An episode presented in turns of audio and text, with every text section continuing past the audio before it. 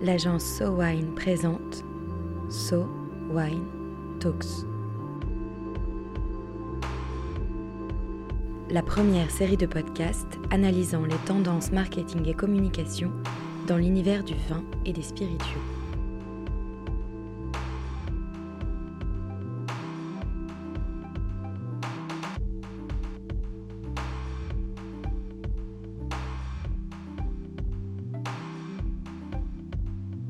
Aujourd'hui, reprenons notre thématique des tendances de consommation appliquées aux vins et spiritueux. Marie, de quoi allons-nous parler aujourd'hui? Je vais parler d'une tendance de fond qui touche à ce qu'on pourrait nommer le moi et les autres. Alors, le moi et les autres, ça veut dire quoi? Le moi et les autres, ça veut dire que les tendances ont évolué dans le rapport que le consommateur a vis-à-vis du monde qui l'entoure, vis-à-vis des autres et vis-à-vis de lui-même. Et ça se traduit comment? Alors, le premier phénomène dans ce rapport du moi aux autres, euh, c'est un phénomène qui pourrait s'appeler ce besoin qu'on a d'être entouré. être entouré, c'est pas nouveau, mais c'est une tendance de fond qui est beaucoup liée à l'évolution du monde. On est dans un monde où tout va très vite, où on est constamment sollicité, où on a finalement beaucoup d'amis sur Facebook et sur les réseaux sociaux. Mais dans la réalité, on peut tous se poser la question de savoir combien parmi ces amis sont des vrais amis. Et à cela, euh, ben, on a une vraie demande du consommateur de retrouver des moments de convivialité où il est entouré, où il est entouré de gens qui ne sont pas uniquement virtuels, mais qui sont aussi dans la vie réelle. Et du coup, pour ça, ben, on a des propositions évidemment dans le monde des vins et des spiritueux qui répondent parfaitement à ce besoin. Je pense en particulier au retour en force du moment de l'apéritif. L'apéritif, c'est une des traductions de ce besoin-là. C'est un moment festif, c'est simple à organiser, c'est intergénérationnel, c'est amical, c'est familial, c'est un moment où on peut partager autour d'un bon produit dont on peut discuter. L'apéritif, c'est aussi un moment informel, c'est un moment où on peut tester des produits, expérimenter. Donc l'explication, entre autres, du, retour en force de l'apéritif tient de ce phénomène et de cette envie et de ce besoin du consommateur d'être entouré. Ce besoin d'être entouré, il se voit aussi dans les nouveaux lieux de vente, les nouveaux lieux de vie. On le voit autour de nous. Alors, je prends un premier exemple qui est un nouveau lieu de vente qui existe depuis quelques années, mais malgré tout qui répond bien à cette envie d'être entouré. C'est les food trucks, par exemple, qui font partie des nouveaux lieux de vente et de consommation. Euh, il y a des food trucks, il y a des wine trucks aussi qui existent depuis quelques années. Des wine trucks qui parcourent les routes de la France. Pour une marque, ça veut dire quoi? Ça veut dire partir à la rencontre des consommateurs, leur offrir un moment convivial.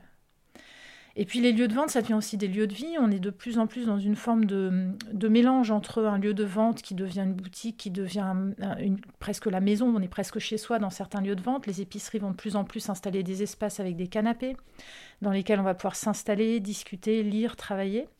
On a des systèmes donc un peu hybrides entre épicerie, boutique, magasin, bibliothèque, café, euh, qui sont donc des lieux de vie dans lesquels on peut évidemment aussi consommer du vin. À l'inverse, du coup, je pense aussi à tous ces lieux de vente qui sont les, boutiques euh, des domaines, des vignerons, qui ont des espaces donc euh, d'accueil. On peut très bien imaginer, j'en connais quelques-uns qui l'ont déjà fait, que les espaces d'accueil soient plus seulement des boutiques un peu froides avec euh, un comptoir et puis on arrive, on choisit son vin, éventuellement on le déguste et puis on s'en va. Euh, mais que ça devienne aussi des espaces où on peut rester, où on peut passer un petit peu de temps, on peut s'asseoir dans un canapé, on peut venir en famille, on peut écouter de la musique. Euh, ça se fait beaucoup à l'étranger, ça se développe de plus en plus en France, que ce soit des lieux de vie où on, puisse venir en famille, où il n'y a pas que du vin à déguster. Par exemple, il y a aussi de l'eau, des jus de fruits pour les enfants, et puis imaginez qu'on puisse, dans ces lieux-là aussi, manger quelque chose et donc partager un vrai moment de vie autour du vin et pas uniquement être dans un rapport mercantile avec, euh, avec le vin. Et puis, euh, bah, ce besoin d'être entouré, de partager, les marques, elles l'ont aussi bien compris lorsqu'elles créent l'occasion de la rencontre entre des communautés de consommateurs autour d'un événement, d'un concert, d'une exposition. En fait, les marques, elles deviennent icebreaker, elles créent le lien entre les consommateurs et donc elles facilitent les moments de partage, de sociabilisation. Alors, cette tendance de moi et les autres, ça passe par le fait d'être entouré, ça passe par quoi d'autre? Alors ça passe aussi par le besoin du consommateur d'être inspiré. On est dans un monde qui a besoin d'avoir des héros. Ça a toujours été vrai et ça l'est encore plus aujourd'hui. Que ce soit l'artisan, que ce soit le vigneron, que ce soit la veuve, ils ont tous porté haut et loin les couleurs de leur maison ou de leur domaine et donc on est en droit de les ériger en héros. Ils le sont quelque part. Ils travaillent dur pour produire ce qu'ils nous proposent de, déguster. Euh, je peux citer euh, à ce titre aussi euh, un exemple de campagne publicitaire que je trouve assez marquante et, et très bien réalisée, qui est l'exemple de la campagne de Clan Campbell qui met en avant des personnes, des personnalités, j'ai même envie de dire des gueules en fait, qui participent au travail au quotidien dans la distillerie. et qui participent à l'élaboration d'un produit. Donc la campagne, là, elle met en avant des ouvriers, des travailleurs, ceux qui font le produit. Ce ne sont pas des mannequins, mais ils sont beaux quand même. Ils sont beaux parce qu'ils sont bruts, ils sont naturels, ils sont dans leur élément. Ils n'ont pas besoin d'artifice, ils sont authentiques. Donc mettre en avant l'humain pour une marque, c'est aussi créer ce, moment de connivence avec le consommateur, avec des héros, des héros qui sont finalement des héros du quotidien, qui donnent beaucoup pour proposer un produit pour le consommateur et pour son plaisir. Y a-t-il un autre aspect dans cette tendance de moi et les autres? Oui, ce rapport du moi aux autres, il se traduit aussi par le besoin de participer. Alors participer, c'est participer à un projet commun, participer à une aventure collective. C'est quelque chose en tout cas que recherche le consommateur de plus en plus.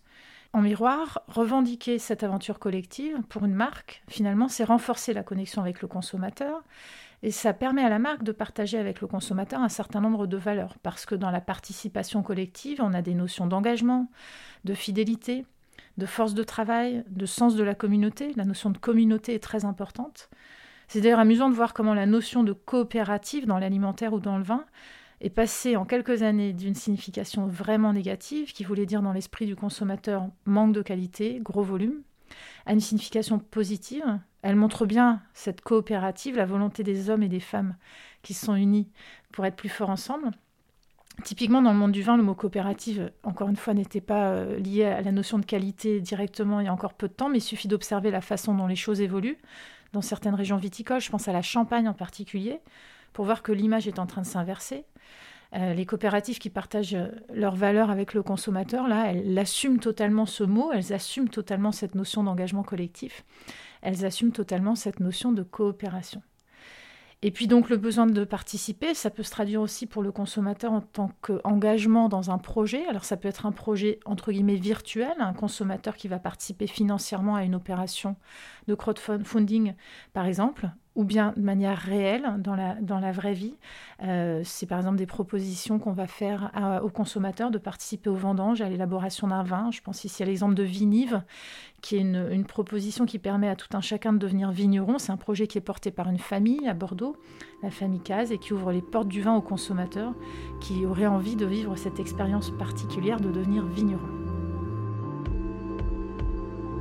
Ce que Marie appelle le moi et les autres, c'est peut-être simplement un retour aux relations sociales, même dans les vins et spiritueux. Être entouré, être inspiré, participer à l'élaboration d'un produit, tout cela revient, au fond, à faire partie d'une expérience commune où le lien entre les individus et le produit créé, aimé, dégusté ensemble.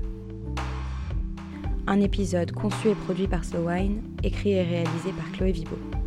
So Wine Talks reviendra dans quelques semaines pour décrypter à nouveau les tendances de consommation du vin et des spiritueux. En attendant, si vous avez aimé cet épisode, n'hésitez pas à le partager sur Twitter et Facebook et à nous donner des étoiles sur iTunes. À très vite.